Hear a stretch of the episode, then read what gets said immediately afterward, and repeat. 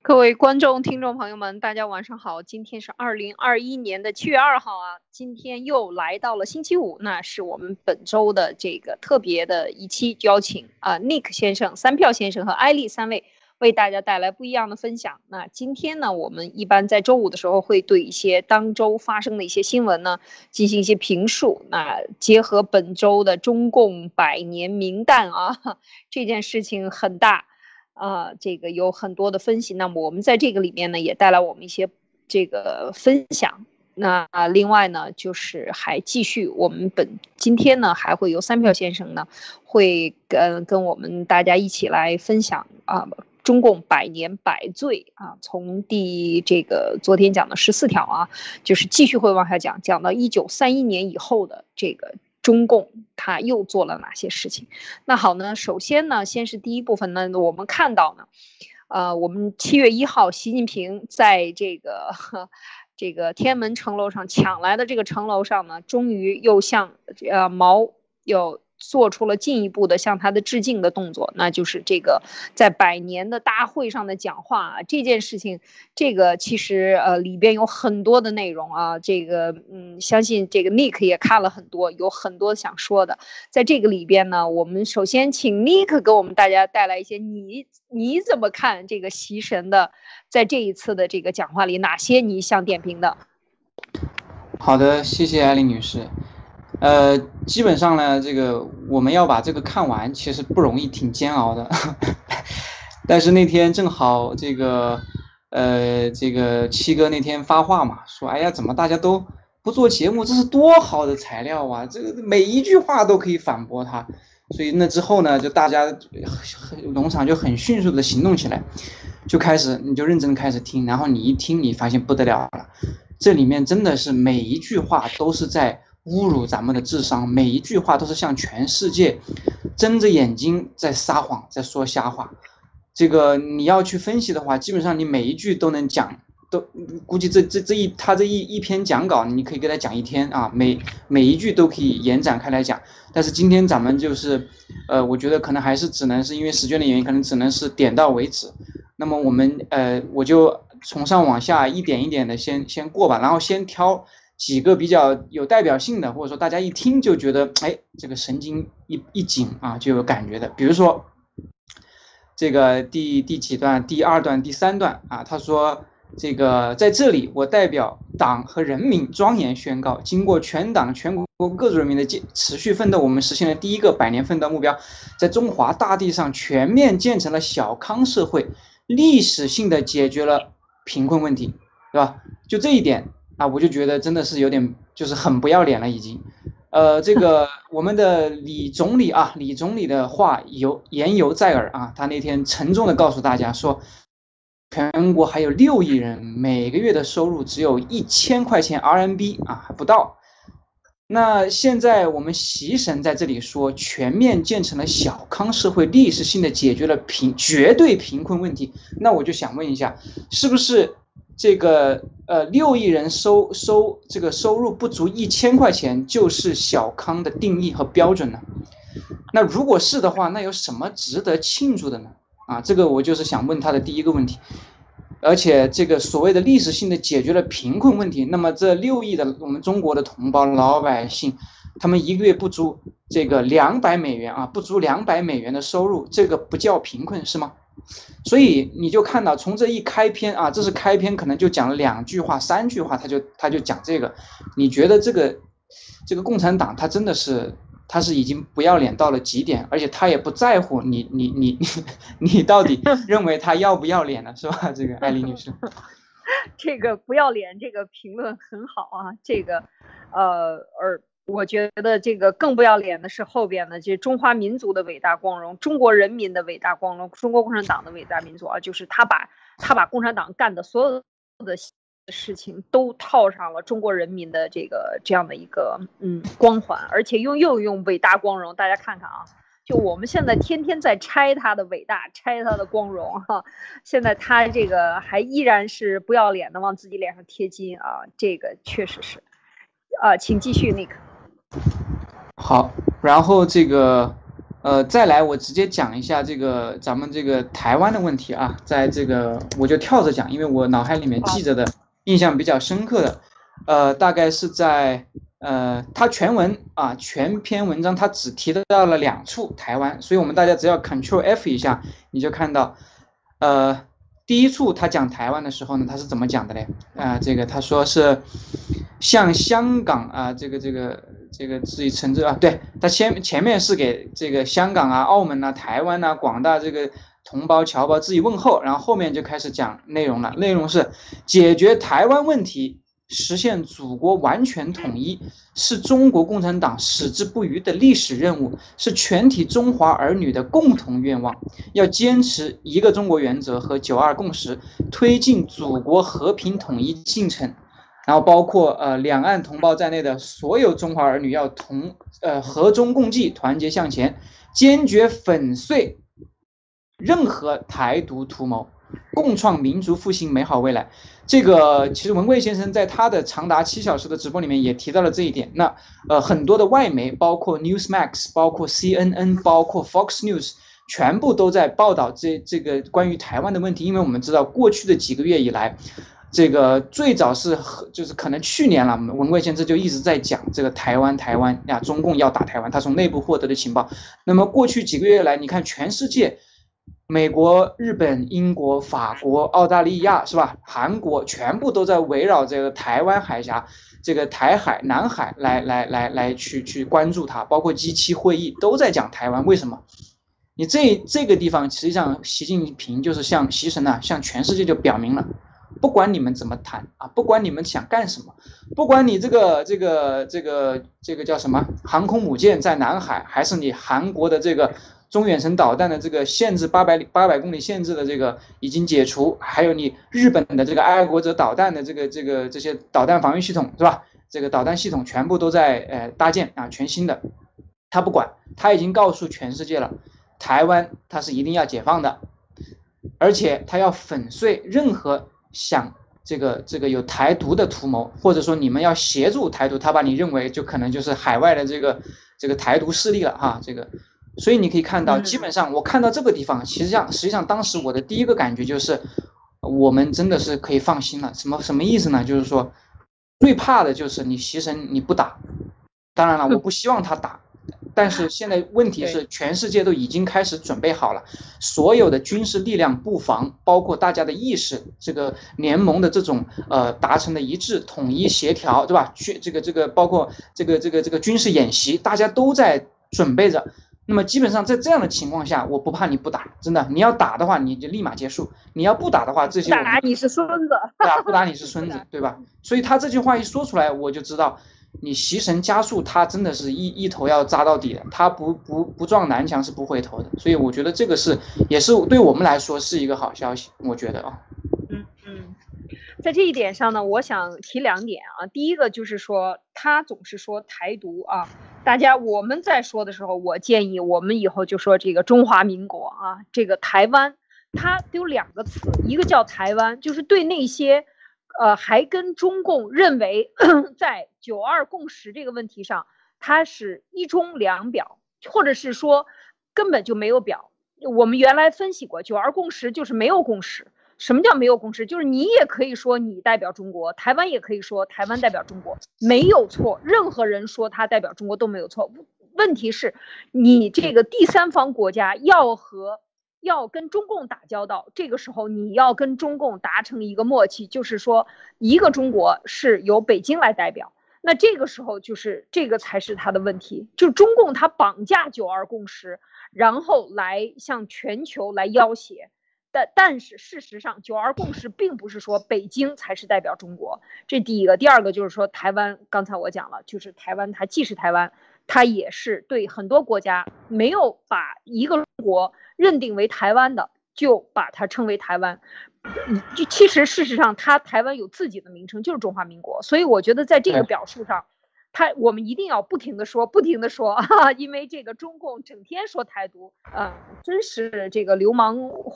流氓透顶啊！在这个问题上，台湾的事情上呢，我想，啊，还有这个共产党这个里边呢，我想请三票先生来补充一点，在这个你刚才看一看习神的说的这些话里边，包括在台湾这个问题上，你有什么想想要发表的看法？嗯，你们 这个海外在在海外时间长的华人啊，都是有点玻璃心哈。你像我这种从那个在大陆待时间长的，我看到他们说这些话，我都已经觉得没什么了啊。因为他哪天说人话，我都觉得很奇怪了哈。所以说他这个，呃，对对对，他他这个不说人话是正常的啊。这个我已经这个叫习以为常哈。关于台湾这个呢，就是说呃，分析中共这个领导人的言论啊。你一定要这个串起来看，就是说，第一你要看，就是说他这个以前说的话，那有有些话，就是说这次为什么不说，然后这次又说了什么新的话，就是在这个不同之中去找他的重点，啊，这个分析中国的所有的报告，他套话一大堆，但是你仔细一看，就是说哪些就是比较两条，以前说过的现在不说，或者现在说的以前没有说过的，就比较这个就得到他的重点了。那么这个里面呢，就是，呃，以前会说到台湾的时候，他会说到和平统一台湾，我们争取和平统一台湾，这次没有说，对吧？以前都是说我们要争取和平统一台湾啊，然后这个什么，就态度是比较缓和的啊，最多说一句说我们不放弃武力啊，最多最多就是这么这么说一句话，但是这次从了就没有说过什么要这个啊和平统一的事情。啊，没没有说这个争取和平统一，但是他多说了一句话，多说一句什么话呢？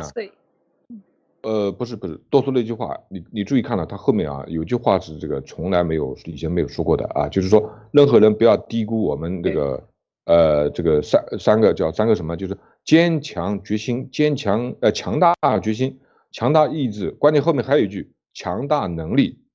什么叫强大能力？不就是军力吗？就是在炫耀。就是在炫耀武力，炫耀武力，对对，就就是在宣扬武力。他这次讲话里面，就是对台湾比较强硬啊，强硬的最强硬的一句，就是这个啊，就是这个，就是强大能力，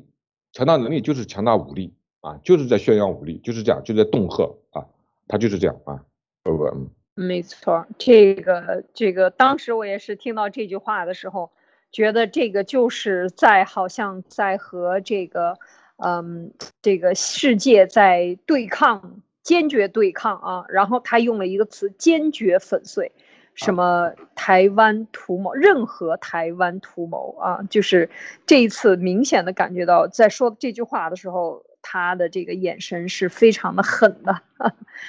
好，立刻请你继续，还有哪些？是的，是的，那。对，那接着刚才这个他的强大能力啊，军力啊，是吧？那我我就顺着往下讲，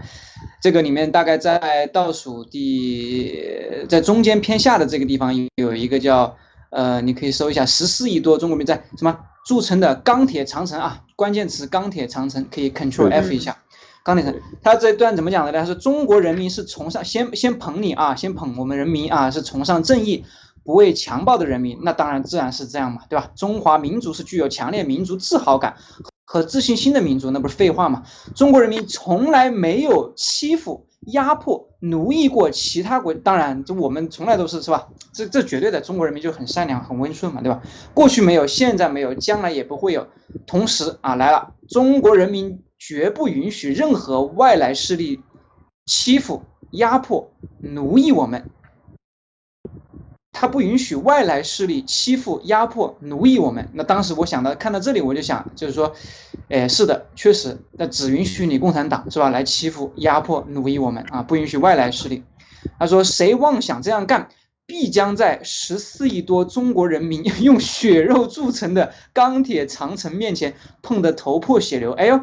为啥是这个外来势力？首先啊，我我首先这个外来势力现在是没有欺负和压迫我们我们这个中国人民啊，现在他们要干的是你中国共产党。但是在这样的前提下，他说的是这些外来势力要在十四亿中国人民用血肉铸成的钢铁长城面前碰得头破血流。你看他这话讲的多艺术是吧？首先他意意思就是说要我们十四亿老百姓做他的铜墙铁壁啊，给共产党。挡子弹是吧？挡挡这个这个外来的这些呃这种进攻是吧？另外呢，最后还说是这个那些外来势力要碰得头破血流。哎，问题是你这个共产党，你领导人民，你你现在搞这个百年这个这个庆典，你这么牛逼是吧？这个中国所有的问题在过去一百年都被你解决了，人民日子过得这么好，全部小康啊，消灭贫穷了。现在外来势力来了，啊，要搞你了，要打你了，你让十四亿老百姓用血肉铸成钢铁长城给你挡子弹，你说有有有这么不要脸的吗？你说有这么不要脸的吗？更何况现在全世界没有人说中国人的不行，是吧？中国人的不是，中国人民的不是，没有人这么讲，全都是要干你 CCP 来的。你现在又把老百姓放在前面挡，那你那你这过去一百年，你你你你干啥了呢？对不对？你给老百姓带来的就是贫穷、痛苦、这个屠杀，然后现在还让他们给你挡子弹，现在你你这马上要寿终正寝了，是吧？要被干死了？所以我就觉得中国共产党，你看他当着这个天安门，当着全市全中国老百姓在电视里面当着他们的面说这样的话，但是你你你会发现，你所有的朋友圈，你周围的人全部跟打了鸡血一样，都听的这个这个这个一愣一愣的，听得很高潮啊！哇塞，听得哎呀是啊！哇塞，谁很多人专门把这一句，专门把这一句截出来啊，放到朋友圈里面说，任何外来势力不能欺负我们啊。那中国人民是铜墙铁壁啊，要要碰得通，他们很骄傲很自豪，他们完全没有这种分辨能力，他看不出来共产党在这个话中有话，他完全看不出来。艾丽女士，嗯，没错，你刚才讲到的这个铜墙铁壁这一段呢，还有一段呢，我觉得两个可以一起来讲一讲，就是中国共产党根基在人民血。我当时听到这个的时候，我真的觉得，我觉得他这个哇。我就是有一种血和肉模糊，还有骨头被砸烂的时候血肉模糊的感觉。他就是说，这这个力量在人民，什么这个任何呃，就是说呃，这个与人民休戚与共，生死相依。我的天哪，没有任何自己特殊的利益，从来不代表任何利益啊！对对对，我我也是想，对对对，我这是下一个，对对对。呃，这个任何权势利益，任何特权。对阶层的利益，阶层，对对对对。因为这个是现在最大的矛盾。任何想把中国共产党同中国人民分割出来、对立起来的企图，刚才是想的对外是吧？这个讲的是对内，啊，就是说，我觉得他这个他完全意识到自己的问题了，就是说，现在中国人要这个全世界的力量要把中国人和呃共产党分开。呃，这个，所以这个意图非常明显啊，所以这个共产党也是真的是吓坏了，所以这个头，这个这个必将在十四亿多人民用血肉铸成的钢铁长城面前碰得头破血流，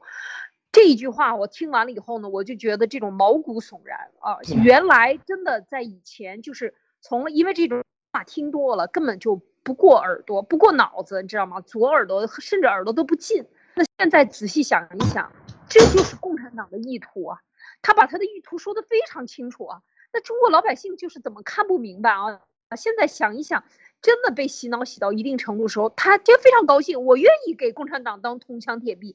哎，这这个这个也是这种逻辑很滑稽的啊！就是说你拿找一堆奴役奴隶来给你做子弹、肉炮、肉弹、肉盾，那这些肉盾也很高兴，说哎，我就是应该做肉盾。呃，你你说这什么逻辑啊？三票先生，你看一看。这两段儿，呃，艾丽是这样的哈，他们所有人都想，我不是那个血肉做长城的那一块儿，都是别人去做，我是躲在长城后面的，所有人都是在，所有人都在这样想，都以为是是共产党是用别人这个血肉长城啊，那个他是受保护的其中一员啊，他就没想到就是这个《阿 Q 正传》里面那句话，你也配姓赵？对吧？对，他就他就没想到，他他以为他是赵家人，他以为他姓赵啊，结结果对吧？就是，所以所以说就弄得很嗨，觉得哎呀，觉得自己很安全了。为什么呢？有很多这个 其他的人做血肉长城在保护他，他就觉得很牛逼，自己很安全啊。他就没想到他就是那个现在强的，其实很多人啊，现在好多当兵啊，好多当兵这个父母啊，这个也是很担心小孩子去当兵的啊。你要真正动了他的自己小孩的时候，他也是很担心的啊。现在很多人就是。这个呃，尤其是城里的啊，就是想方设法让小孩子不去当兵，所以后来现在最近这个当兵的都是到农村去抓抓壮丁去了啊。真正到轮到他自己要把小孩送上前线的时候，他也怕的啊，他也怕的。啊，艾丽。嗯，没错。那这个这个讲完了，就是说刚才我们讲的这个以史为鉴，开创未来啊。这个里边讲到的这个以史为鉴，开创未未来里边，就是中国共产党的这个利益这一块儿。呃，请 Nick，你你怎么给我们分析分析 这几段话，这几句话？呃，就是那个任何任何任何是吧？就是那个我看啊，对，这个也是我刚才想找。然后我先先回应一下，就刚才说这个老百姓他为什么会这样？实际上，我觉得呢，呃，这个这个是一个长期形成的一个一个一个一个状态。因为你看中国人现在基本上他不读书的，就基本上他他上学啊，他所谓的读书就是说他不阅读，很少。现在中国人看书的人特别特别少，他他基本没有这种。阅读能力，我我的感觉就是说，但共产党把话稍微说的漂亮一点，就就像打了麻药、打了鸡血一样，你你就你就你就失去了那种敏锐的触感，就是说他那个里面埋的那些那些那些没说出来的话，因为他前面把你捧得太太好太美好了，中华民族多么多么好，中国人中华人民多么多么好，对吧？然后这个话又说的很壮丽啊，十四亿人的这个铜墙铁壁是吧？然后你老这个外外部势力又头破血流的，大家一听就是 第一感觉就觉得嗯很爽很刺激是吧？很鸡血，然后大家也不会过多的去想这里面到底他他的真实意图是什么，所以很多人可能就这么一听一个表面感觉就生生理上就很舒服，然后他就就接受了，然后他就激动了，然后就开始传播了，然后就开始发朋友圈了，大概我觉得。就是这样的一个反应链的一个过程。那那我觉得这你刚才讲到的这个，我再就说一句，我觉得 Nick 就是因为年轻人嘛，他这个你你讲到的很重要的一点，就是现在年轻人他的思维的短浅和这个时代他养成的这种手。手机碎片信息的这个特点是紧密相关的，这也是共产党对年轻人迫害的一种表现。这个我觉得尼克说的很对，就是说你因为你是年轻人嘛。你知道你同龄人他们在想什么？就是这样的这个二三十岁，或者是说二二十多岁、十八九岁啊往上的，到三十岁左右这些年轻的孩子，他们养成的这种习惯，已经让他们彻底放弃了这种深度思考的能力，这个是非常危险的。那个三票先生，我们昨天还在讲，就是五十年代出生的，我昨我这个一晚上我就在想，五十年代出生的这这个这一批人。譬如说五零年、五一年、五二年、五三年三这个老三届是吧？这个老三届的这一批人都是新中国成立以后这个人，这些人现在是什么？这些人现在是爷爷和奶奶。我身边就有这样的人，我今天还在，昨天、今天还在跟聊，我给他看疫苗的这些所有的资料以后。什么都好，我说疫苗不要去打啊！现在大使馆已经通知每一个人，在海外的中国人可以免费去打疫苗。我说不要去打，把疫苗的逻辑都看完了，看的康教授介绍的这个疫苗的基本情况，最后说，你看你最后说这什么中共病毒，我就不爱看了，马上就反感了。这就是五五二年出生的这这位我我这个这个朋友到我这儿来，然后跟我聊天，他都有是爷爷孩孙子都十十岁了啊左右十几岁了，所以就是。所以，我们能够有的记忆，从中共建政以来到现在能够有的记忆里边，对过去中共建政以前的记忆的人，已经基本上都是快死光了。所以，谁的声音也听不见了。所以，更不要提你现在说这个呃这一代人，就是这一代这个二二三十岁的孩子。所以，我觉得这是这是非常可怕的一个现象啊啊！好，我多说几句。对，而且深植于我们呃，就是年轻那一代的那些，尤其现在还有很多的小朋友，你可以看到他们这个深植于他们内心的就是说，他们真的相信这个世界就是没有新共产党就没有新中国，因为他们从出生，从睁开眼睛的那一刻开始，所有接触到关于共产党的，全都是正面的信息，伟大、光荣、正确，然后这个电视里面手撕鬼子，对吧？然后这个这个这个各种的这旅游景点的各种的这种纪念碑，因为整个历史、整个现实全部被共产党篡改了，他就是给你虚构了一幅这个壮丽的一幅他的这样的一个历史，是吧？然后让让老百姓就这样在他的意识里面就是这样的一个状态，所以当他们看到这样的话的时候，他们去没有那根筋说，哎，你，你这个可能有问题，他没有那根筋，他就是。这个坦荡荡的接受了，因为过去几十年都是接受的这样的信息，他不觉得你你你你这个信息里面会埋藏任何的这个这个这个这个这个问题或者说疑点的炸弹在里面，没有，他不会。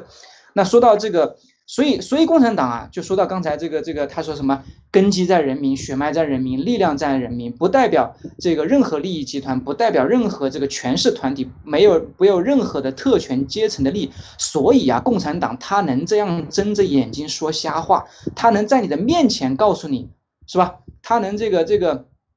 一手这个叫什么呀？一手这个呃这个掐着老百姓的脖子。一手还能告诉你，我没有这个这个要欺负你啊，我没有要 这个压迫你们，对吧？我们是给你带来了这个给你带来半条被子的人啊，你要感恩我。他就能这样，为什么？因为刚才我讲的，我们刚才分析的，现在这个四九年以前的那帮人，估计都已经真的是已经留下来的已经不多了，对吧？都是中共建政之后，然后在他虚构的一个这个这个这个虚。这个叫什么？把所有的真相全部抹杀之后，创建的一个虚构的一个现实里面，大家生活在那个里面，所以大家就接受的就是那样的信息，所以他能在你的面前，这个堂而皇之的就这样去说他的假话，而且他面不改色心不跳，你因为你根本感觉不到，你没有任何怀疑，这个就是问题所在。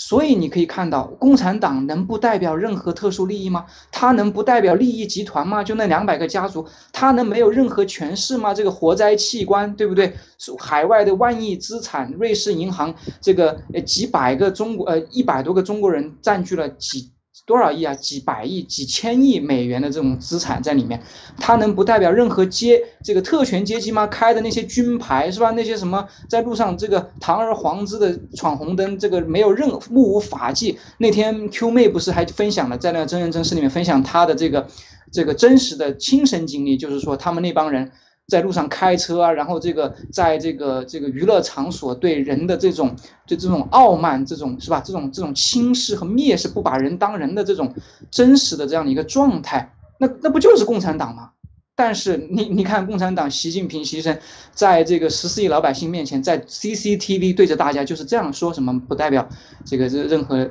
这个特权阶级，这就是这就是个骗子，这就是一个恶魔，对呀，这就是个恶魔。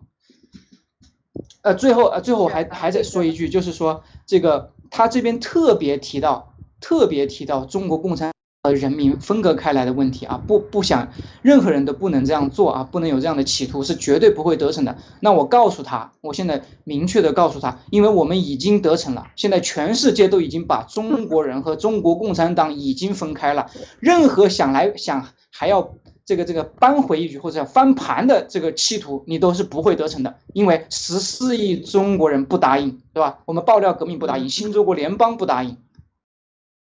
嗯，是这个这个，我觉得在这一点上呢，也能看到他的这个恐惧，他为什么敢这样去说？这个也就是说，我觉得到了这个是过去从来没有过的。我不知道三票先生注意到过这句吗？就是说他。他居然说自己没有代表特殊，你知道这个改党章的时候，我其实是有记忆的啊，应该是九几年改党章的时候，当时把共产党从这个无产阶级定义为代表先进生产力啊，这江时候吧，应该是江的邓邓的后期啊，江的那个时候就是把他这个改了党章。就是那个时候，我就意识到，我就是特别想，我就在琢磨，我说他为什么要改党章呢？然后大张旗鼓在电视上说，为什么代表先进生产力呢？那就是不是代表无产阶级了？他那再也不是无产阶级的性质了，就说明代表先进生产线谁代表先进？就是利益集团嘛。所以在这个问题上，他现在又要这样去说，我觉得是这个很危险的，就说明他意识到了，这是他可能打倒他的，让老百姓能够崛起站起来。搞死他们的一个非常重要的一个砝码哈，我不知道这一点上那个三票先生您怎么看？对的，是的，这个这个是他这个非常恐惧的事情，也就是说现在，呃，新中国联邦和郭先生这几年共同的努力，完了就是全世界很多的政政治家啊，包括这个很多的这个商人，大商人都已经就是说能够把这个中共跟中国人啊这个分开来了啊，那个中国。中共的这一帮人呢，是侵占了这个全民的利益，盗国贼，所以说他们很恐惧这个。这个如果墙内的人都知道这一点的话，那这个他们也就是呃，实实际上相当于他们的他们的命门吧啊命门。对，所以说那个整个看下来，我我我是我是用这个呃有四句话啊，是四点啊，我总是觉得四点。第一点就是这个中共在国际上孤立了，你看那些这个祝贺他这个。一百周年的这些人啊，都是一些歪瓜裂枣的啊，都是一些这个犄角犄角旮旯里的那个那个啊，没有没有一个没有一个正经正经人啊，没有一个正经人啊，正经长相正经人去那个祝贺他啊，都是一些地痞流氓那些阿三啊，这是第一个啊，就是已经孤立的。第二个呢，这次呢，他们这个又把这个江泽民和胡锦涛啊这些还是给他竖起来了，包括在的这些文艺演出上面啊，也是也是有他们镜头。然后这次习的讲话当中也在专门提到这个湖呃习跟湖呃这个这个呃江跟湖，就表明什么？表明他们呢就是至少表面上还是要呃打成一呃这个一伙啊，表面上还是一伙的啊。但是呢，呃实际上因为那个江跟朱都没出席啊，还是有点这个就是裂缝啊。这个裂缝呢也啊也公开了啊，也公开了嗯。但是表面上他们还是用用那个泥巴把这个墙给糊起来了，因为那个。呃，从他的这个讲话当中啊，把这个江跟湖都给给他立出来啊，这是第二个。第三个就是您刚才讲的啊，就是这个铜墙铁壁啊，血肉血肉这个做成的这个钢铁长城啊，做成的铜墙铁壁啊，然后就是又又强调这个，就任何人就不能把这个中共跟中呃这个中国人分开这一点啊，这一点就表明什么？表明他们现在还想继续愚弄和绑架中国人啊，这个是他一贯要做的，就是以前做的。现在将来还要做，而且他还要就是就是说你就你哪怕你就是不绑着我，我也硬硬把你给绑在绑在自己的贼船上啊！他会想办法做做做到这一点啊！这个这个是我觉得他要做的，就是绑架中国人啊，绑架中国人，这是这是第三句话。这个也是，嗯，您继续。第四句话就是刚才说到过的，就是说在台湾问题上，他特地强调了这个强大力量，实际上就是在炫耀武力啊，炫耀武力。所以说。共产党，我觉得我反正我我通过这个讲话，我就得到这个四四个这个四点啊，得到这个四点，就是说这个啊，另外另外就是有一个小插曲啊，这个老习这次又出丑了啊，又出丑了，而且是同一句话他又又说错了一次，又说错了一次啊，最早啊说这个什么遗那个遗那这个遗正正经说遗指气使啊，遗指气使他是这个呃教师爷对吧？遗指气使的教师爷啊。他上次把它说成那个一气指使啊，遗气指使，上说错了一次，说错了一次叫遗气指使，这个是他他说的一时气指好像，啊不是他不他他这次又说错了，这个应该叫遗指气使对吧？他第一次说的是叫一气指使，一气指使。啊，第二次说就是昨就是昨天啊，刚刚说的啊，叫什么？叫？呃，以死弃之。弃之啊，对，说嘛，这个这个艾丽绕口令嘛，绕吧。对，对呀，我觉得我刚才也看了，笑死。看了吧？啊，就是，因为他根本不认识这个词。不，就是两次说错啊，两次说错，两次说错呢，就是说明他第一，他肯定是他这文化方面是有点问题的啊，文文化方面有点问题的，这个包括这是第二个，他可能是紧张了。这个句话他已经说过了，这次这个他的稿子他肯定，他肯定是有人，他肯定是有人跟他说的，这这个是这么这么这么说的，他的心里面肯定默记了，呃一二三四五遍啊，这个在那记记记记记啊，结果最后一紧张又又搞错了，又搞错了，呃就像那个赵本山上次这个这个最早说的一个小说说你叫什么名字啊？啊我叫不紧张啊我叫不紧张，啊 好的啊叶丽嗯。没错，没错，这个就是这个很很搞笑。刚才说的这几点，那我们继续看啊。其实他现在的这个晚上的呃头一天晚上啊，呃，应该是二十八号晚上的这个演出，我看了以后呢，我也非常震惊。我觉得这个演出这一次的演出的这个整个的叫伟大征程啊，就是把过去中国共产党从建政，就是从建党，然后逃跑在瑞金。然后呢，在长征，然后呢，就是杀回去，然后在抗日的这个呃，把抗日战争国民党的所有的功劳都套在自己脑袋上，然后呢，再又还讲了土改，还讲了这个后来毛泽东是不把这个东方红又再夹在里头，整个的唱了一遍这个历史，然后讲到进入新时代啊，江泽民、胡锦涛都都唱了。就是说整个这一个过程，一百年的这样的一个过程，它全部都讲进去了。这是一个大型的这个文艺演出，我看了又非常震撼。这种震撼让我觉得这个，呃，这种震撼带给我的这个差点被洗脑是吧？不是，这不是？我觉得非常可怕啊！这种震撼非常可怕，因为这个东西文艺对人的洗脑。对，它是渗入到你的骨子里，就像这些坏人变老了以后，为什么他一跳起中字舞来，他就很兴奋？它是一种潜在的。完全不分正确与错误的一种下意识的动作，这些东西将来也会融到未来这些孩子里。所以为什么就是讲，当中要把共产党和人民分开的时候，他就用这个东西把你紧紧的绑在一起，而且你不自觉的会主动的要求跟他绑在一起。呃，看这些图片以后，我就是非常的这个，非常的非常的震惊。Nick，呃，对这个这个。你看，你们这个确实还是可能比我大一点啊。你像我，我这个年纪三十多岁，我压根不会去看这样的 节目了，已经。因为说实话，就是说，首先呢，就是说，这个审美啊，就是太太太 CCTV 了，你知道吗？就中国的所有的这种大型的这种这种文艺节目，基本上都这一个套路。已经不新鲜了，已经没有新鲜感了。对于我们现在的年轻人来说的话，真的已经过时了。说实话，他当然了，嗯，是对，当然了。如果说就是说你你要真坐下来啊，陪着家人在那儿看一看的话，还真是有可能，就像您刚才讲的那样，很震撼啊。这个因为我自己有这样的经历嘛，我我我我回忆过去的时候，我就会觉得，哎呀。当你真的你不去思考问题的时候，你只是用你的视觉、听觉这种感官的这种刺激，或被他的这种呃场面也好，被他的那种慷慨激昂的这种说话的这种状态也好，还是还是被他的这种呃这种这个这个这个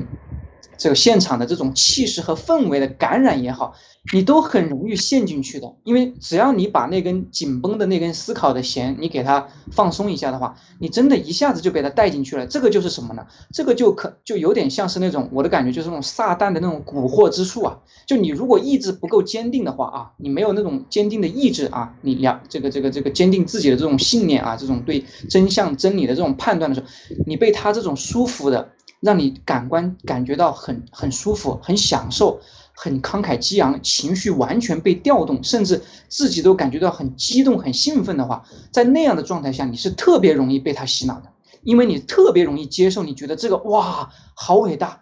哇好牛啊，哇这个就是共产党太牛了，太壮丽了，哇塞，真的，所以说他的这个套路真的是非常非常的深，对于尤其是对于这些有更更更年轻的一代，没有这种。抵抗力啊，没有这种抗体的这种人情来讲的话，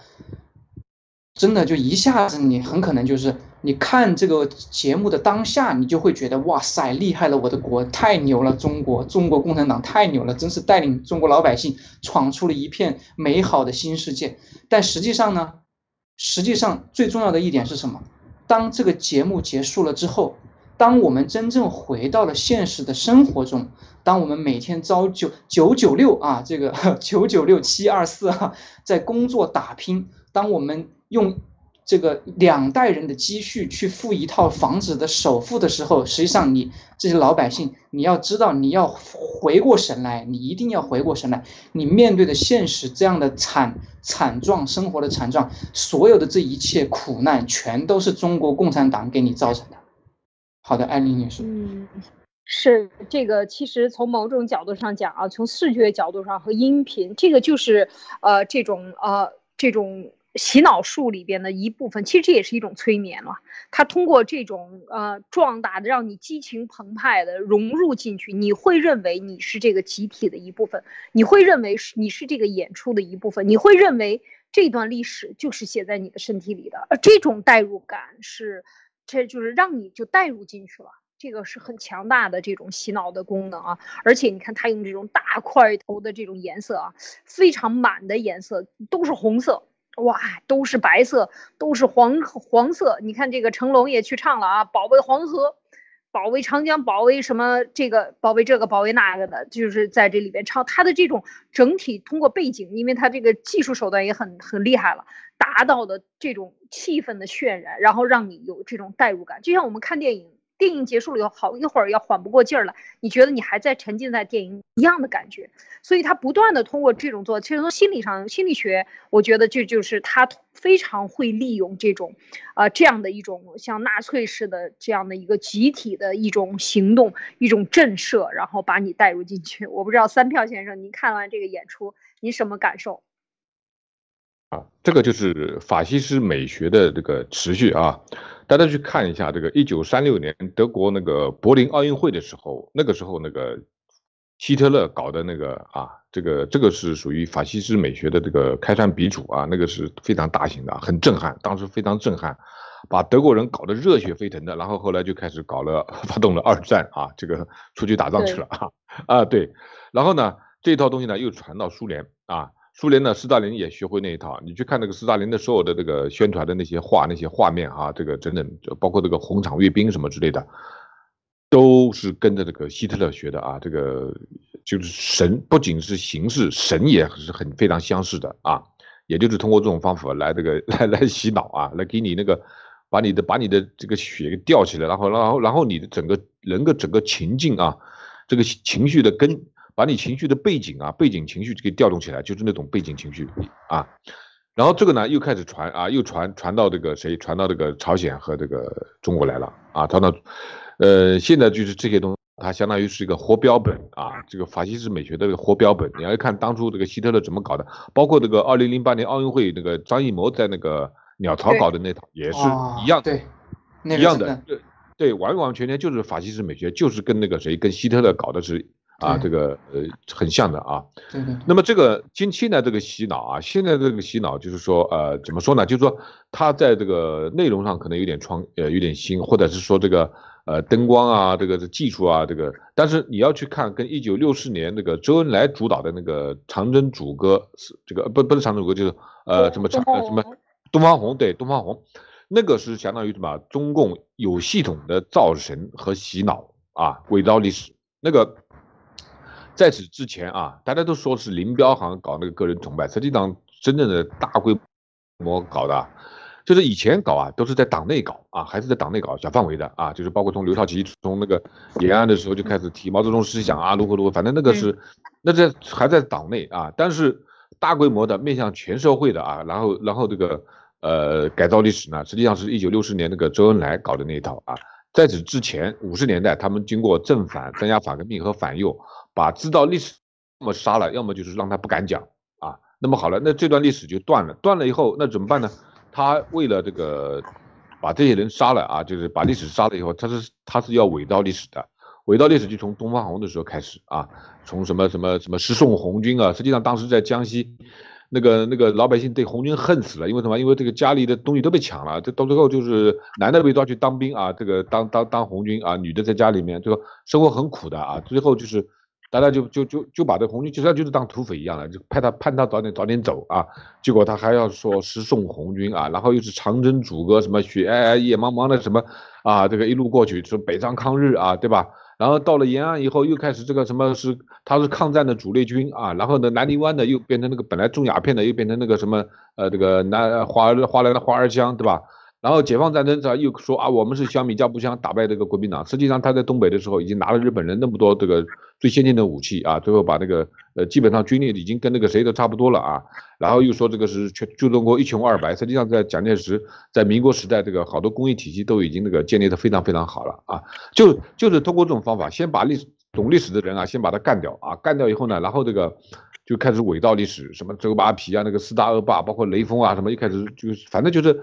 呃什么假。什么假怎么来啊？怎么假怎么来？最后就整个整整的文革那一代人啊，就是你为什么现在那个艾丽讲的，说是那些人啊，一听到这些音乐就兴奋，对吧？他们就是经过通过那个文化，在那个在那个在那个水里面缸里面泡的泡大的啊，就那个味道啊，然后一闻到那个味道，马上就就就就觉得兴奋，就觉得自己那个味道又又起来了啊，把这个整个血液弄得热血沸腾的啊，就是到全世界各地在跳广场舞，的丢人丢到丢到纽约，丢到那个其他地方去了啊，所以说。他这个，他这种东西潜移默化的，一代一代人啊，他就这样会这样一代一代的这个传下去，就怕这个啊，所以说这个现他现在又搞的伟大征程，现在就开始什么，开始毒害这个下一代人，现在就是现在的这个呃十几几岁十几岁的这帮小孩子，经过这种文化熏陶以后呢，将来他就跟这帮那个文化大革命的嘛老老老广场舞的老头老太太一模一样啊，都都是这样的，这个非常可怕的事情啊，艾丽。没错，这个就是呃有系统呢，刚三票先生讲的很清楚，就是他怎么搞的。呃，那么我们今天呢，就是关于对中共的这个现在的这个做法呢，这两天的这个呃七一的庆典呢，我们就跟大家分享到这儿啊。接下来呢，我们继续啊，中共百年百岁里边的这个，我们昨天讲到了呃呃方志敏啊，讲到了方志敏，那接呃这个是讲到了方志敏是吧？然后接下来呢，就是一一九三四年的哈，已经已经讲到这里了。那接下来请请这个这个呃三票先生跟我们再继续分享啊，这个中共百年百岁在，你看三三四年等于十年吧，前十年干了多少，我们已经讲了，您给我们大概的再回顾一下好吗？啊啊，这个 回顾一下，中共它一开始它就是呃跟着这个苏联。维金斯基啊，实际上一九二零年的时候，维金斯基就已经到中国来了。来了以后，然后见到那个李大钊、陈独秀呢，都都见面了啊。都见面了以后呢，然后当时就成立几个共产主义小组啊，当时叫叫共产主义小组啊，连部上面啊小组小组。那么到后来到一九二一年的时候呢，就开始筹组筹组成立那个中共，然后呃十三个什么小组啊，呃是是全。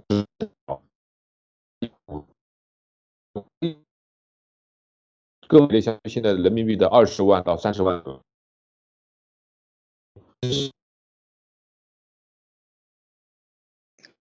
嗯，三票先生声音不是很好，现在录不上您的声音，您再这个退出去一下，然后再进来，好吗？啊，那啊，好的，那我们先讨论一下吧。这个等三票先生好出去一下，然后您再进来。啊，这个中共的一百大罪状啊，我们这个礼拜其实和大家一直在分享中共一百大这个罪状。刚才三票先生也说了，最开始在呃这个嘉兴湖上要开会的话呢，这个当时是每人给了这个相当于十五万啊人民币这样的一个钱一次的路费啊。让他这个给到他，然后让大家来开会。这个当当时是这样的一个情况，所以其实都是有钱在后边的。中共不说没有啊，那这个呃，三票先生，您现在可以说话了吗？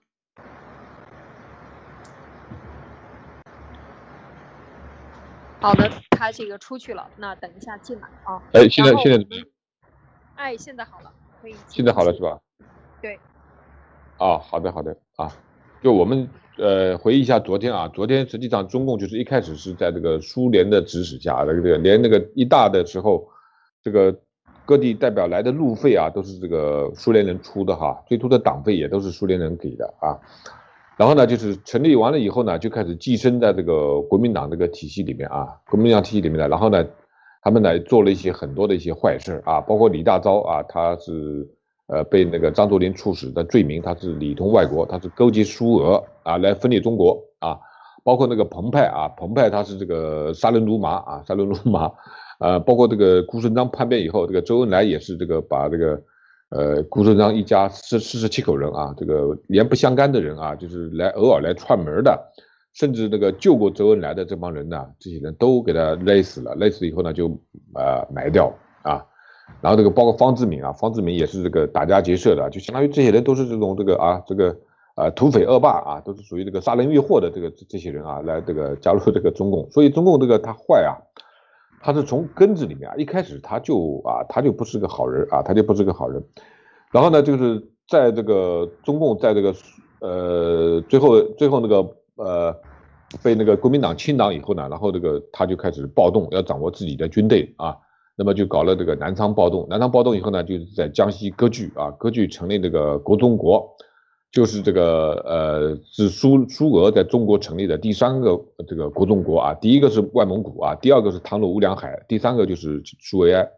那日本人成立的那个满中国其实是第四个啊，前面有三个都是苏俄搞的，所以说近代史上啊，这个苏俄对这个中共啊，对中国的这个整个的这个伤害是最大的啊。那么国中国以后，在在江西，他也是啊，到处的这个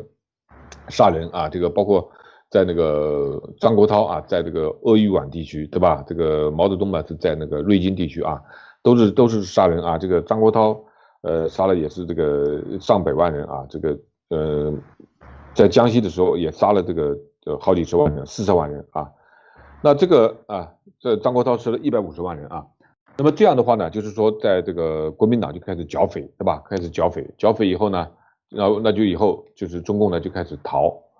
开始逃呢。这个为什么这个中共要要这个长征啊？把这个把这个逃跑说成长征啊？这是后来美化的，是这个在六四年那个周恩来，我们刚才讲啊，搞的东方红里面啊，从那时候开始正正式的把这个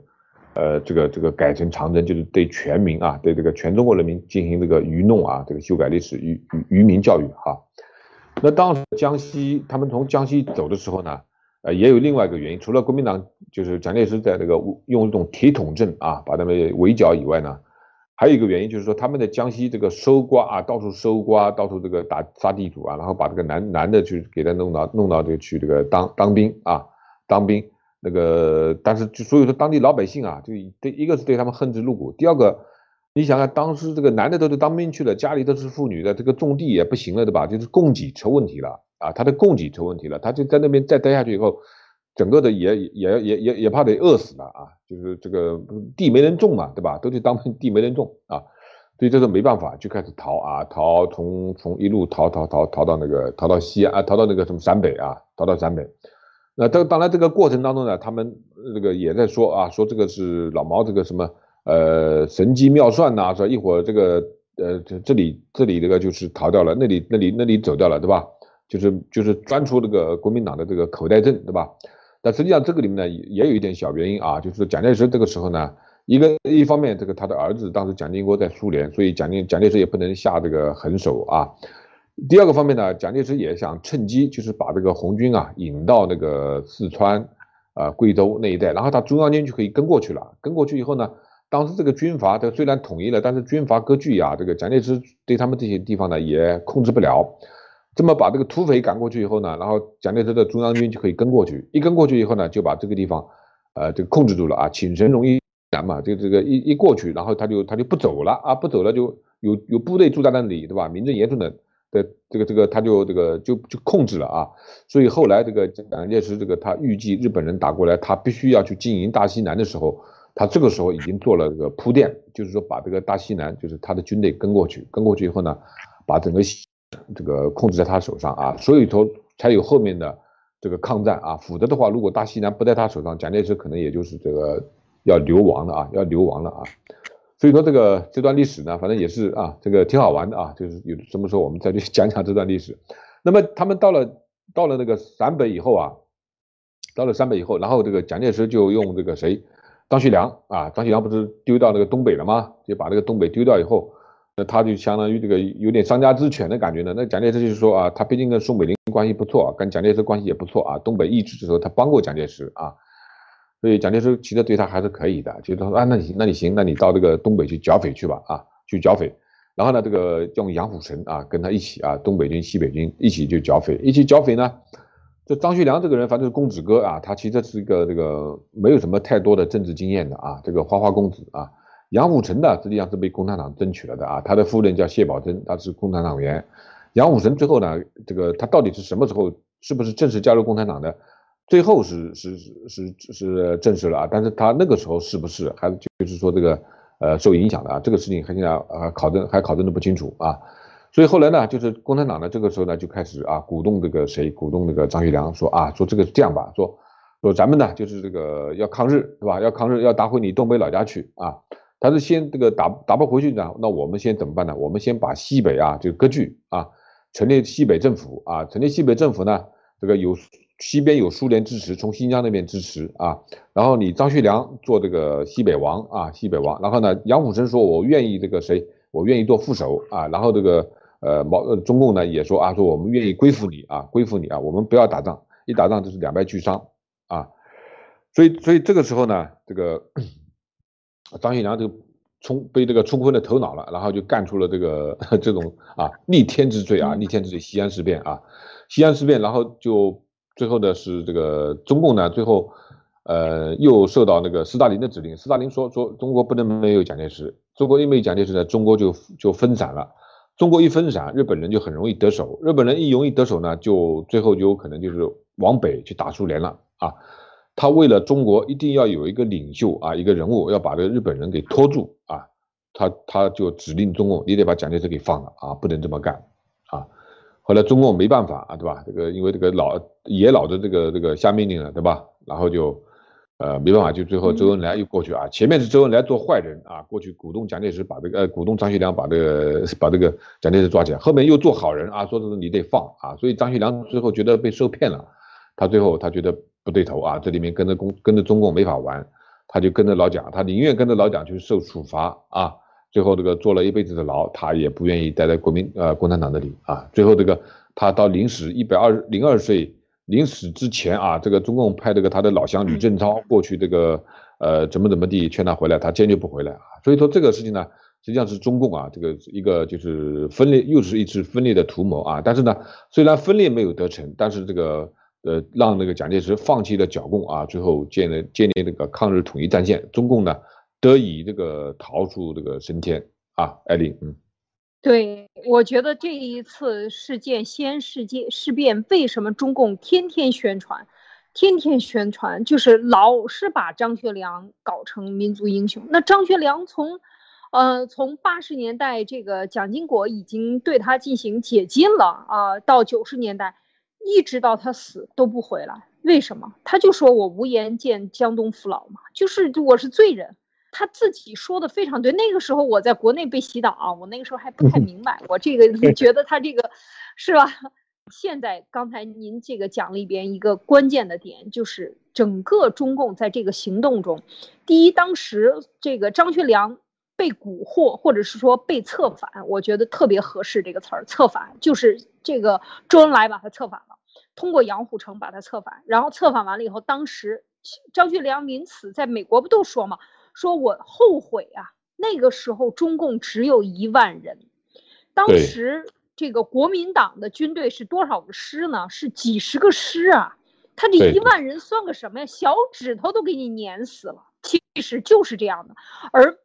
你看他们当时利用的是什么？是怎么做的？我就一直在关心这些细节。就是对张学良说：第一，你是东北军，你要是你应该打回去。我们现在在这个困难时刻，我们应该联合一致抗日。所以当时他扣押蒋介石的时候，就是非常的激情。他说：我现在要去抗日去。你在抗日的这个时候，你不应该这个再去剿匪了。我们应该联合一切有生力量。这就是他，就是为什么他是应该，他是应该去做一个演员或者做一个艺术家比较合适。为什么他冲动，他没有理性？这个张学良，所以他在这个时候被他就是花花公子，花花公子，典型的花花公子。然后，而且这是第一个，说打回老家去，然后报杀父之仇，这是窜窜动他的心理的第一个点。第二个点，我们都奉你为老大，你想共产党奉他为老大，转眼就把你杀了。刘志丹怎么样？刘志丹不是这周恩来给杀死的吗？那真正的西北狼多厉害，救了毛泽东一命，死的时候没有饭吃了，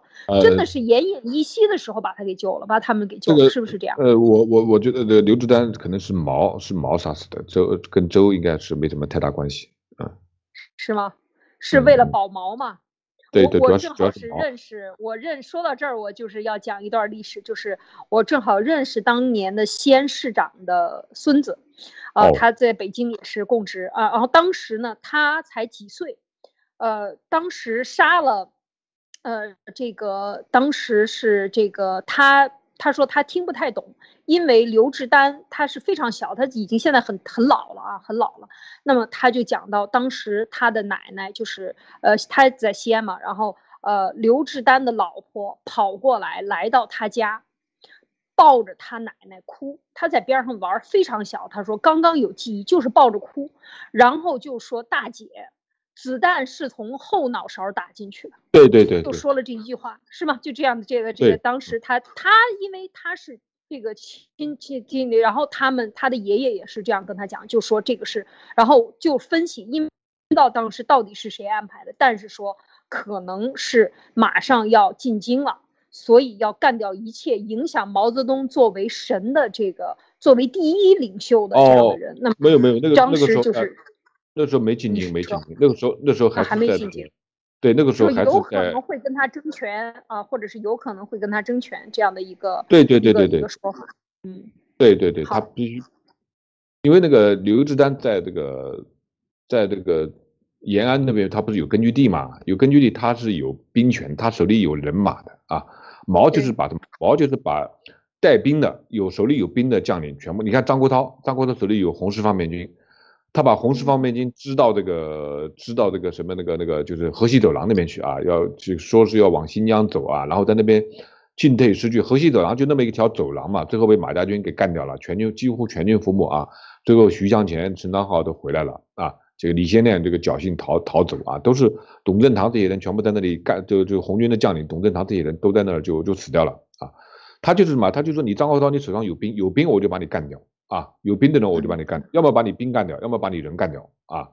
那么嗯刘志丹手里也是有兵的啊，刘志丹手里，刘志丹、刘志丹、高岗啊，包括习仲勋啊，习仲勋也是属于那一体系的，啊，包括那个徐海东啊，徐海东，这些都是属于他们那套体系的。那套体系的以后呢，刘志丹手里是有有自己的兵的，就是那个就是他自己一手带出来的啊。毛当时的这个从从这个谁林彪他们一起从这个长征过去的，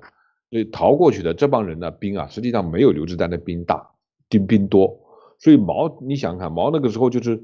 就是就是就是你在你你你在在边上，他要他要做皇帝嘛，皇帝下面有个大将，那个手里掌握的兵权比你还多，他就有点怕，对吧？而且这个东方红一开始是唱刘志丹的啊，是东东方红一开始是这个是陕北人唱刘志丹的、啊，陕北的，对啊，对，是唱刘志丹的。所以你想看老毛在那个地方，他不安全嘛，他有不安全感嘛啊，所以说他最后他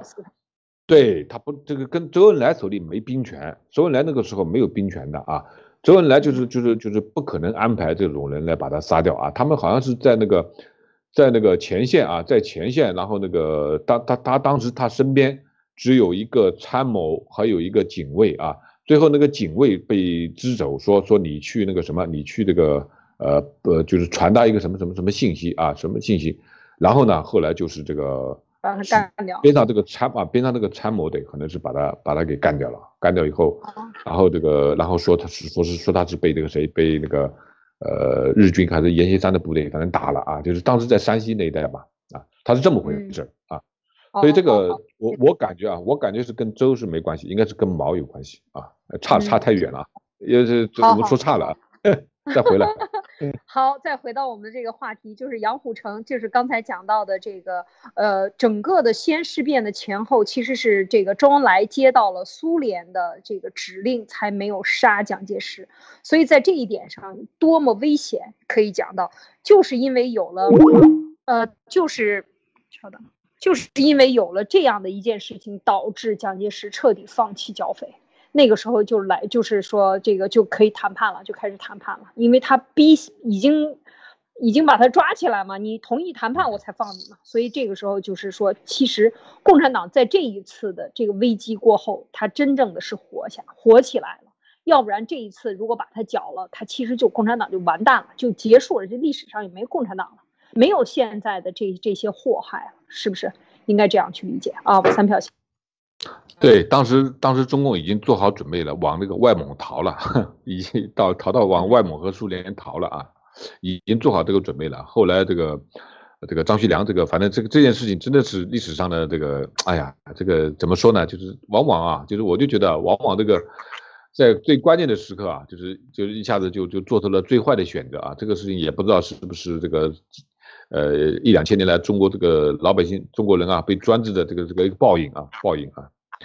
好的，那我们继续往下说，好吧？好的，好了，这个除了这个西安事变以后呢，啊，当时这个国际上这个就是怎么说呢？就是这个形势啊，就是当时希特勒在往这个往这个西边从西边打苏联啊，打苏联。那么斯大林当时想的呢是什么呢？就是说，如果日本人这个时候从东边打苏联啊，那苏联就完蛋了啊，真就完蛋了啊。然后这个苏联这个时候呢，就是想尽办法要把日本人拖在这个中国啊。当时呢，当时这个情势呢，就是说日本呢已经把华北呢这一带呢已经开始就是像这个呃北平啊这些地方都已经占了啊。但是呢，但是就是说这个当中有个缓冲区嘛，就是说这个啊，他他是可以往南打，也可以往北打的啊，可以往南打，也可以往北打的。那么，那么这个时候呢，这个斯大林就希望什么呢？就希望这个日本啊往南打啊往南打。那么就实际上当中呢，也是有很多的中呃共产国际的间谍，像佐尔格啊，还有什么那个叫，包括日本就是日本的，就是日本共产党的一个叫叫什么呢？什么秀实什么哎忘了这个尾尾藤啊尾什么，就是就是他们是有共产国际间谍的啊，就是说这个要日本人就是往往南打，往往中国打啊。那么这个时候呢，这个出了一个卢沟桥事变，卢沟桥事变呢这件事也蛮蹊跷的啊，也蛮蹊跷的啊。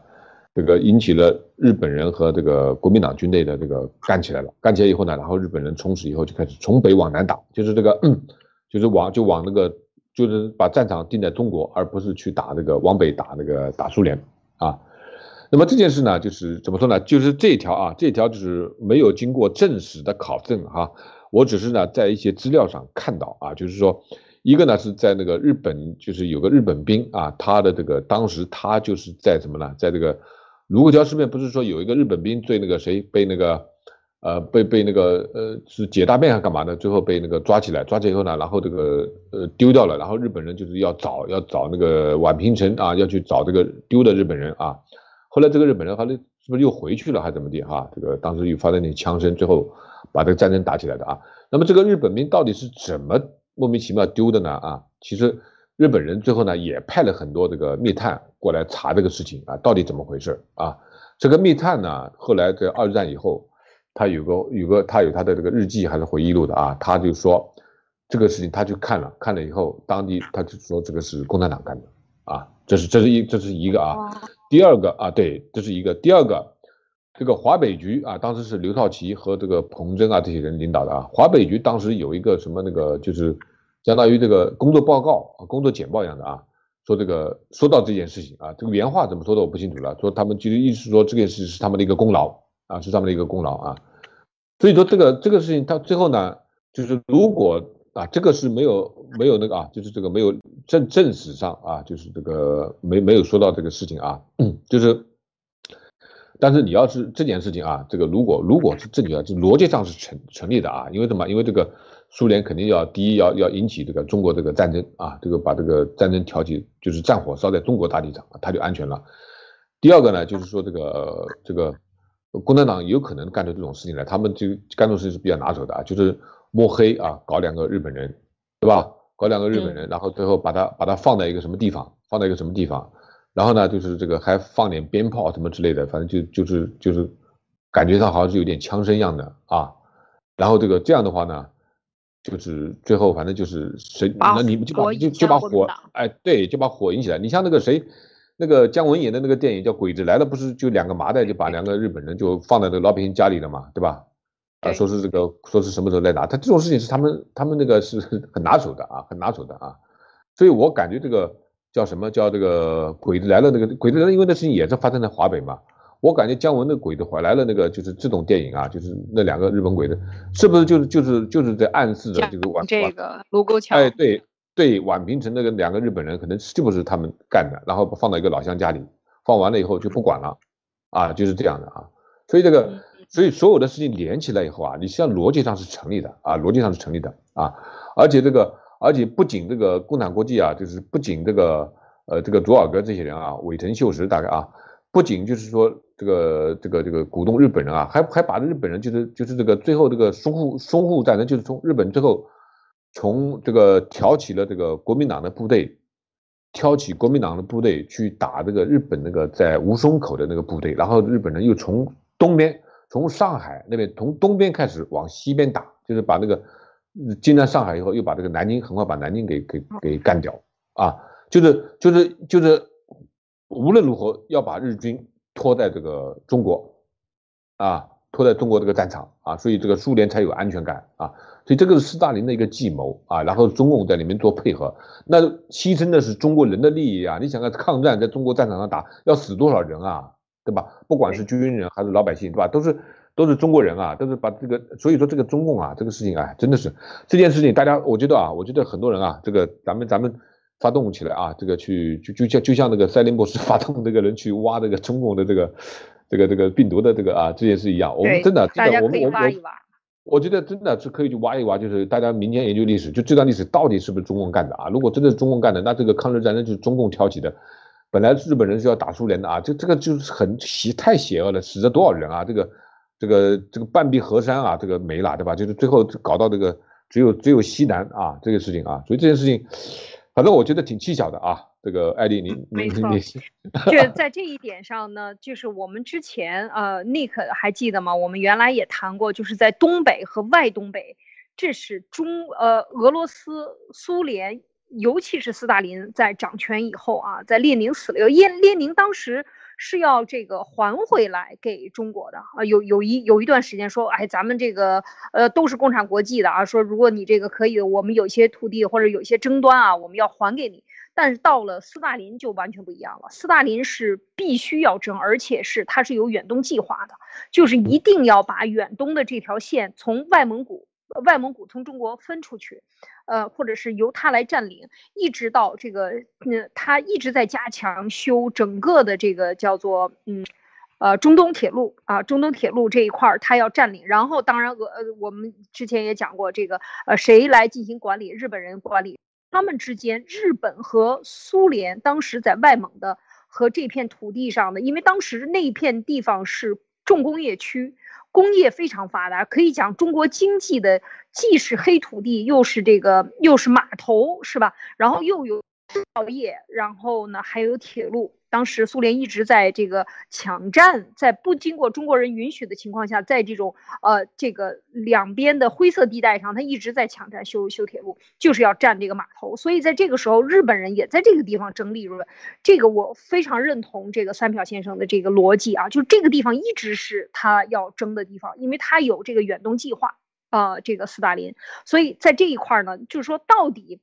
他把这个日本引向了中国。啊，把日本引向中国，不要忘了二战结束的时候，最后那一脚踹给日本的那一脚是斯大林踹的，而且这一脚是没有，其实基本上没有什么成本，他出兵了，就是把日本赶走，在这个把日本赶走，把日本的这个军队的这个缴械啊，机械缴械，然后给了这个共产党，所以就是在四五年、四四年、四五年前后，你看他的动作也依然是在。利润最大化的谈判前提下，他才出兵在远东，而且打日本，打了日本就是像呃这个三票先生讲的掠掠回来的设备，这个战战争的武器啊，就是全部给了共产党。所以你看到这个整个共产党和苏联和当时的斯大林，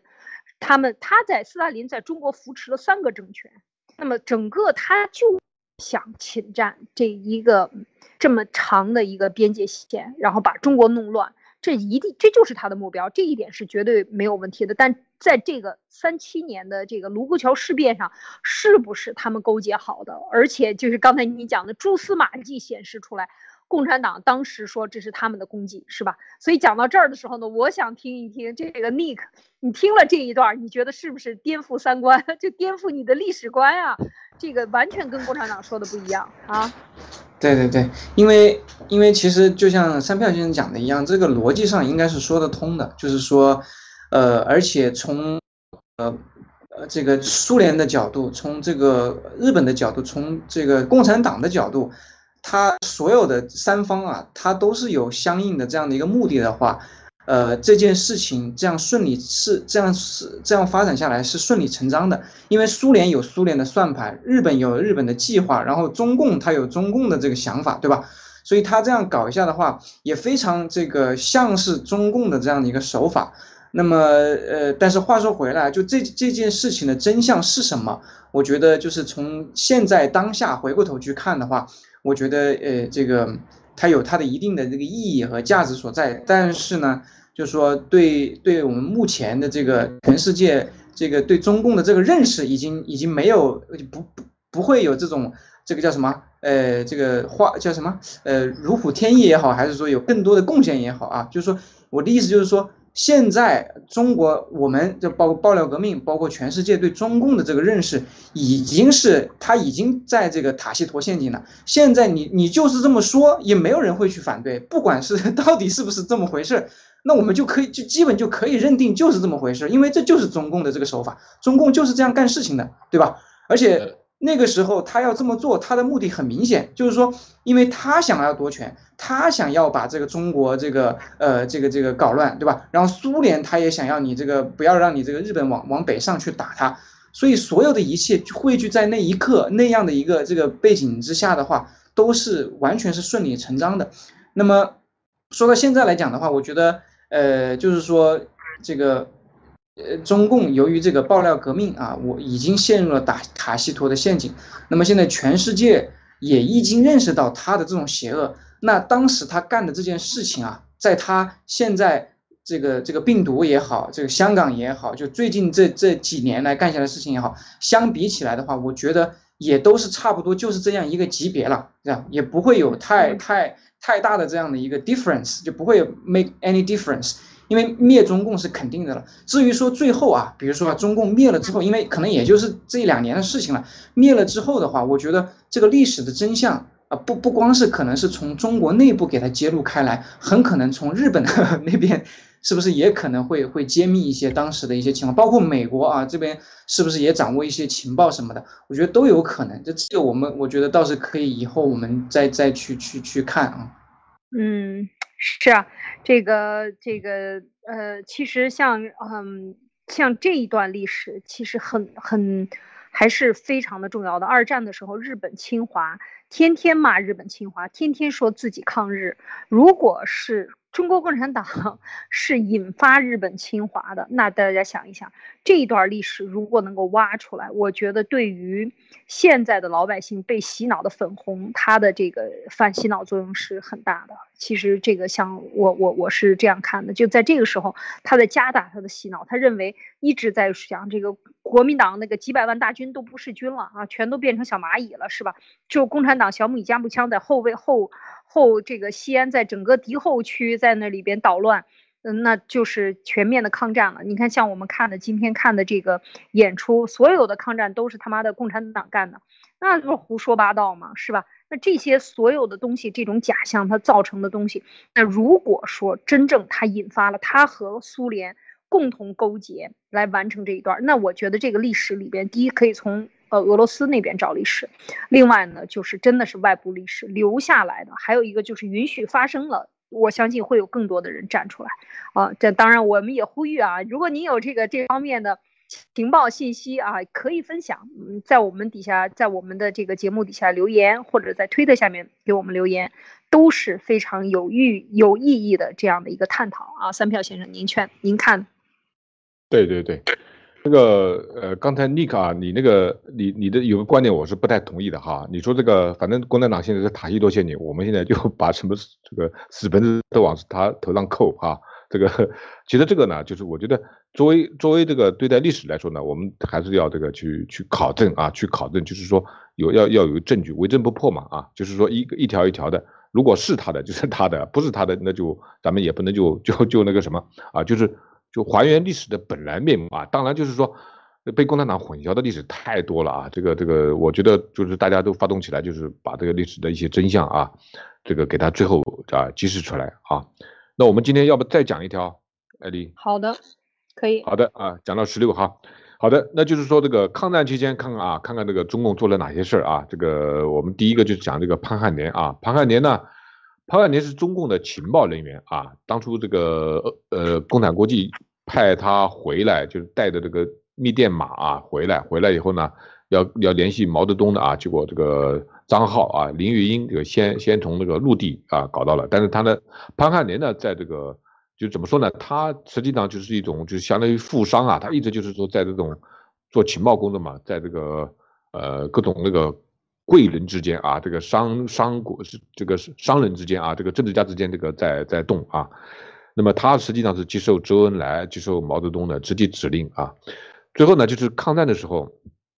毛泽东曾经给他啊指示他说说你得去那个跟那个呃汪精卫跟那个日本人谈，我们呢跟你和好啊，我们跟你和好，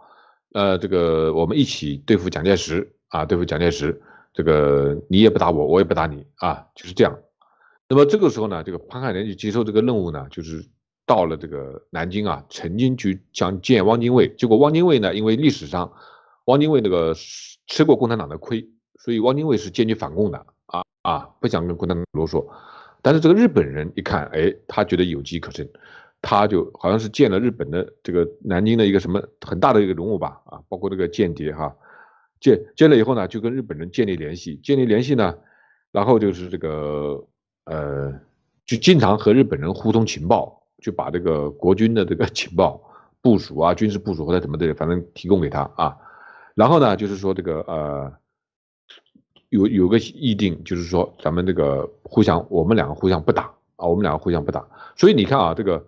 这个实际上共产党就是抗日的时候啊，他跟国民党的这个部队啊，就是打正面打仗啊很少啊。彭德怀搞了个北团大战，最后也是被毛泽东给批评了啊。林彪搞了个平型关，这个平型关呢，实际上打的是别人那个自就是后勤部队自重啊。他不是这个呃后勤部队，他不是打的主力部队啊，而且也就打了这个他差不多百来个人吧啊，百来号人啊，也没多少啊。而且你看很奇怪的事情，就是说日本人啊轰炸重庆啊，轰炸这个从你看从那个从武汉从那个地方那个就是很呃东边起飞轰炸重庆啊，然后呢这个轰炸西安啊轰炸西安就是在在从山西那个地方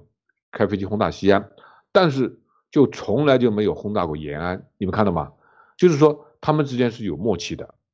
他们之间有默契的啊。包括当时有很多这个情报人员，你像那个关露啊，关露实际上是一个是一个才女啊，是个才女啊，胡胜梅还是个才女啊。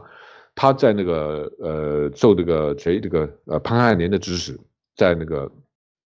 呃，他就相当于什么？相当于好像是这个是汉奸，汉奸文人啊。然后跟日本人打打得很火热，和他很火热以后呢，然后就搞了很多这个情报啊过来，搞了很多情报过来。那么这个时候呢，最后呢，这个这个因为那个因为因为那个国民党要除奸了，最后这个日本人除奸了，然后才把这个关露啊，再给他呃送到这个苏北啊这个根据地去，而且让他隐姓埋名，就像那个谁，就像那个那个那个潜伏里面那个翠屏一样的啊，从此以后就隐姓埋名，你根本你就。没有那个没有真实名，因为一公开一公开这段历史就就就暴露了啊，就暴露了，所以他他连最后很惨的啊，潘汉年也很惨，为什么很惨呢？这段历史呢，这个跟那个勾兑啊，跟那个是毛泽东啊，就是不想让任何人知道，他只有他跟周恩来就是几很少的几个人知道，连陈毅都不知道啊，连陈毅都不知道啊。那么在什么时候呢？在那个解放以后，就是那个公共建政以后，陈毅是上海市的市长，潘汉年是上海的副市长。啊，然后还有一个杨帆叫上海市公安局长啊，最后呢，这个在五几年他开会的时候啊，开会的时候，当时毛当时中共那个镇压反革命嘛，啊，就抓特务嘛，镇压反革命啊，对对，然后毛泽东的话很狠，这个时候出了一件很气很很很好就好玩的事情，就是说当时的日呃就是汪精卫下面的这个有些这个伪军啊，有些这个就是汉奸啊，被关在上海的提篮桥监狱啊，跟那个陈这些人一起关的啊。这个其中里面有一个人为了立功，就揭发说潘汉年曾经跟那个谁谁谁谁谁啊见过面，懂吗？他不知道，他不知道这个是中共实际是自己干的事情啊。潘汉年一看啊，一看这个杨帆嘛，一看公安局的都看到了嘛，就就这个他们当没当回事嘛，因为他们觉得这个是都是中央指令的嘛，就就就没没当回事。后来这个毛泽东一再强调如何如何的，而且这件事情大概也传出来了。啊，潘汉年心里就比较急啊，比较急，比较急呢，他就坐在那个，他就跟陈毅坦白了啊，说是这么一件事情。他说我要跟那个主席去坦白一下，就但是陈毅是他的直接领导啊。陈毅一听吓坏了，因为陈毅不知道这件事情，他吓坏了，他立马就单独去见了老毛，说说说说说这个潘海林跟我讲的这事。老毛一想，什么你这个潘海林对吧？这种事情你怎么能跟其他人说呢？对吧？这个。对，你应该烂在肚子里，对吧？哪怕我就整你，你也该烂在肚子里，对吧？然后老毛就翻脸不承认啊，就说这件事情不是，就就然后就当场第二天就把这个谁潘汉年给抓起来了啊！从此以后潘汉年就一直就被关在牢里面啊，一直关在牢里面，一直关到关到死啊，关到死啊！所以说这个潘汉年啊，潘汉年的下场下场也挺惨的啊，非常非常惨。潘汉年是个也是个才子啊，人一表人才啊，你想要做间谍的，基本上都是一表人才的啊，这个。所以，哎，中共这个历史就是啊，真的是很很邪恶的，真的很邪恶啊！亚丽，你你你的这是你特特别是这个对情报人员，我们之前不是讲了这个十六个字去的啊？对。啊，你说那个谁，那个金无代是吧？对，金无代就是说，中共他对谍报人员，他从来没有没有就是说对你这个就善善善良过，就是你没有善终的，不放心的啊，从来不放心，不放心，从来不放心，而且不承认，就是哪怕是金无代，他都认了，说我就是特务。那我寻寻求庇护可以吗？你中共可以把我接回来呀？你可以利用国家豁免权，然后把他接回来，对吗？你判了刑了以后怎么样？你你声称一下，但是邓小平都没有没有声称，没有这个这个去接这个判，所以，哎呀。新五代都做了这么多贡献了，像潘汉年，您刚才讲的也是一样，他对他的这个最终，你看就是黑帮的处理方法，呃，你做了贡献不能说，你吃了苦有了委屈更不能说，你敢说出来，那不是弄死你吗？那这个，所以我觉得你看这个老毛的这个打击，嗯，艾丽，这个中共啊，对这个谍报人员，对这个地下党啊，他是有一个这个十六字方针的啊，我我找到了，我我我念给你听听啊，就是说这个。呃，十六字方针啊，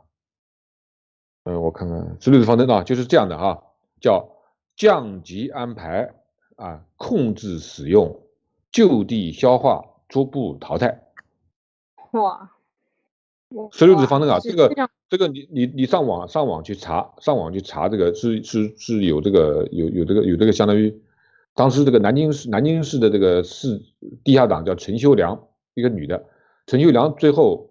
在文一直挨整，她包括她的那个丈夫沙文汉是浙江省委书记啊，两个人最后一直挨整挨整挨整，后来后来就是人家就告诉他是有这个十六字方针的啊，就是说降级安排、控制使用、就地消化、逐步淘汰啊。所以说海外那些伪类啊，我跟你说海外那些伪类，我真的真的是觉得他们啊，这真的最后的下场啊，真的还不如进五代非常惨啊啊，可能还不如啊，这个中共中共本来就是这样的啊，对。